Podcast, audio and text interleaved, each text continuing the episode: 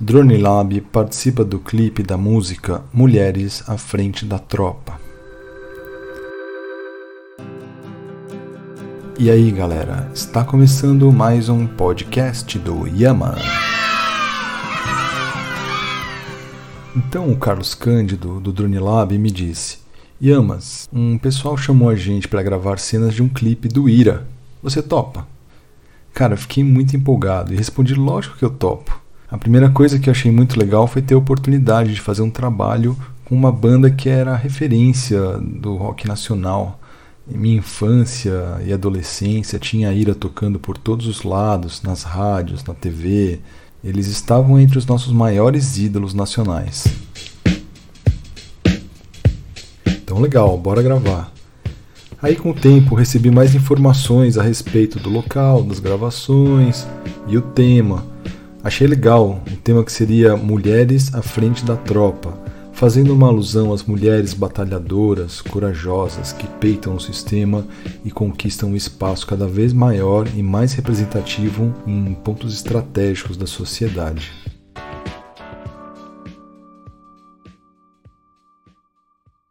Nossas gravações aconteceram no Minhocão, o elevado Costa e Silva, e na Ocupação 9 de Julho, ambos no centro de São Paulo. Gravar com drone no centro de São Paulo já é um desafio por si só. Tantos prédios, tantas antenas e um campo de visão muito restrito quando se pilota de um local baixo. Mas já já eu conto mais detalhes. Antes disso, eu gostaria de falar mais sobre a música em si e para situar melhor, eu vou usar um artigo dos Jornalistas Livres escrito pelo Fernando Sato, publicado no dia 10 de maio de 2020. Mulheres à frente da tropa uma bela homenagem do Ira. Ira estreia o clipe Mulheres à frente da tropa e homenageia as mulheres, mães e filhas. O Ira escolheu o Dia das Mães para mostrar o seu mais recente clipe, Mulheres à frente da tropa coloca à frente do vídeo um batalhão de mulheres guerreiras, lutadoras, vencedoras e corajosas. Mais que um sonho, uma vontade de ver um novo pensamento de país calcado na luta, na empatia e na verdade. Após 13 anos sem voltar aos estúdios, o Ira traz um trabalho de músicas inéditas em 10 faixas no álbum de nome homônimo Ira, entre elas Mulheres à Frente da Tropa. Deste álbum, o primeiro clipe que estreia, sendo lançado hoje, é o da canção Mulheres à Frente da Tropa, cantada e composta por Edgar Escandurra, com o coro de mulheres, entre elas a cantora Virginie Boltaldi, da saudosa banda Metrô. Gravado em boa parte nas dependências da ocupação 9 de julho, o vídeo dirigido por Luciana Servolo conta uma história a partir dos sonhos de uma senhora que cochila em sua poltrona. Nesse sonho surgem diversas mulheres que caminham para os seus destinos, entre elas representantes de outros tempos, como a sufragista norte-americana na luta pelo seu direito ao voto. O vídeo mostra ainda pinturas, figuras marcantes como Marielle Franco, Dandara, Preta Ferreira e conta com participação de mulheres ativistas representantes do movimento dos trabalhadores rurais, sem terra, MST, Movimento dos Trabalhadores Sem Teto, MTST, Movimento dos Sem Teto do Centro, MSTC, estudantes, adolescentes, crianças, artistas e performers, como a bailarina Sandra Miyazawa, e lideranças comunitárias como a indígena Guarani Sônia Aramirim e Carmen Silva, do movimento do Sem Teto do Centro MSTC. Ao final, muitos rostos de mulheres observam o voar da bailarina sobre suas cabeças e sobre a cidade, num claro símbolo de leveza, amor e liberdade. A senhora acorda e o sonho segue. Chegou o dia da gravação e o nosso briefing era: vamos captar dois takes. Um seria no Minhocão, fazendo takes das mulheres andando, e o outro seria na ocupação 9 de julho, onde teria um guindaste com uma bailarina fazendo uma performance aérea, é, que certamente seria o take mais complicado, dados os elementos colocados no briefing. Tranquilo. Assim foi o take lá no Minhocão. Apesar de dois paredões de prédios formando um grande corredor Esse foi um take suave, com bastante espaço para trabalhar e um cenário muito bonito e favorável. Já o primeiro take foi mais inusitado. Uma observação é que, por não ter muitas informações sobre como seriam os takes, eu e o Carlos levamos quatro drones, dois Mavics Pro, um Phantom 4 Pro e um Mavic Mini. Poderíamos ter levado um Spire também, mas achamos que já estávamos bem municiados. E assim foi. Chegamos lá com 40 minutos de antecedência e ficamos aguardando a nossa vez de filmar. Para quem nunca esteve num set de filmagens, eu queria contar um segredinho aqui. Por mais organizado que seja, é sempre uma zona. Muitas pessoas, muitas coisas a serem feitas, muitos detalhes a serem lembrados, etc. Uma bagunça total. Então veio a produtora e disse: Cadê os meninos do drone? É assim que o pessoal costuma chamar a gente na maioria dos lugares, ah, os meninos do drone. Bom, subimos para o quinto andar, é, entramos no apartamento onde a cena estava sendo gravada e aguardamos o pessoal resolver uma questão ali que estava rolando.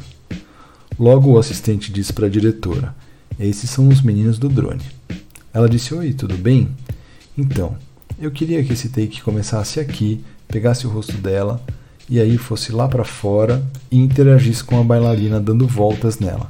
Depois voltasse aqui para dentro, passando ao lado dela, que vai estar aqui na janela. Ou seja, iríamos decolar o drone de dentro de um quarto de 2,5 por 3, mostrar um pouco do quarto, focar na atriz sentada na cama e sair pela janela, e voar junto com a bailarina voadora e voltar para o quarto entrando pela janela, passando a 30 centímetros da atriz. Tudo bem? Olha, como piloto experiente, não vou dizer que é uma cena difícil porém com certeza tem uma série de desafios e alguns riscos.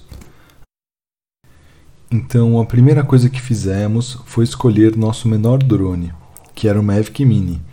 Conversamos com os produtores e explicamos a qualidade de vídeo e frames por segundo que o Mavic Mini entrega. Eles disseram que estava ótimo. Superado esse passo, tudo seria mais tranquilo, porque o Mavic Mini era perfeito para fazer a sequência do take decolando de dentro do quarto 2x2, saindo pela janela, interagindo com a bailarina pendurada a 30 metros de altura, cuidando com o cabo do guindaste, a haste do guindaste, árvores e prédios em volta do local e voltando com o drone, tendo a atriz debruçada na janela, fechando o espaço de entrada que já era apertado. Ok, preparar Ação. Decolei o Mavic Mini que tem uma ótima estabilização VPS, Visual Position System, que é uma câmerazinha que ele tem embaixo e funciona para deixar ele bem estabilizado. É ótimo para locais fechados, como um quarto de um prédio, por exemplo. O Carlos estava ao meu lado e eu pedi para ele ficar de copiloto olhando fixo para o drone, passando coordenadas para que eu pudesse acertar o enquadramento olhando para a tela do controle. Voei pelo quarto, cheguei na frente da atriz, girei o drone para a janela e fui. Ah, e outro pequeno detalhe: para facilitar tudo, tínhamos que sincronizar a decolagem do drone e o início da cena com a aproximação da bailarina do guindaste perto da janela. Carlos ficou com a função de observar a bailarina chegando e dando ok para a decolagem. Momentos muito tensos eram de entrar e de sair pela janela. Momentos apenas tenso quando voava ao redor da bailarina do guindaste. O que mais me deixava seguro é que o Mavic Mini é bastante inofensivo.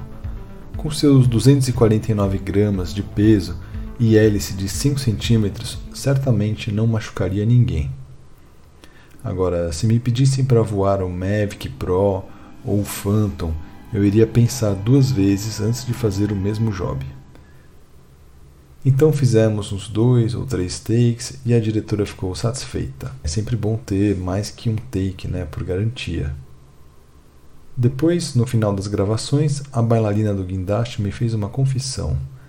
Ela disse que morria de medo dos drones como ela já deve ter feito várias performances anteriores em que drones filmavam e tiravam fotos dela, ela tinha uma certa experiência em interagir com drones.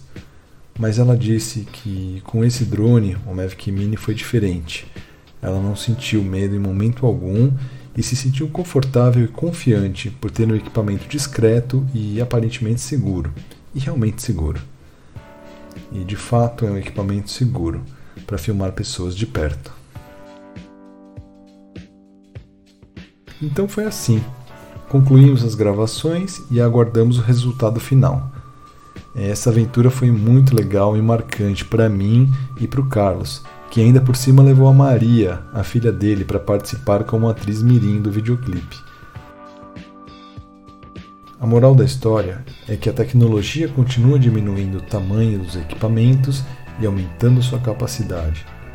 Se fosse um clipe na década de 80, a cena seria gravada com um helicóptero, com certeza. Então é isso.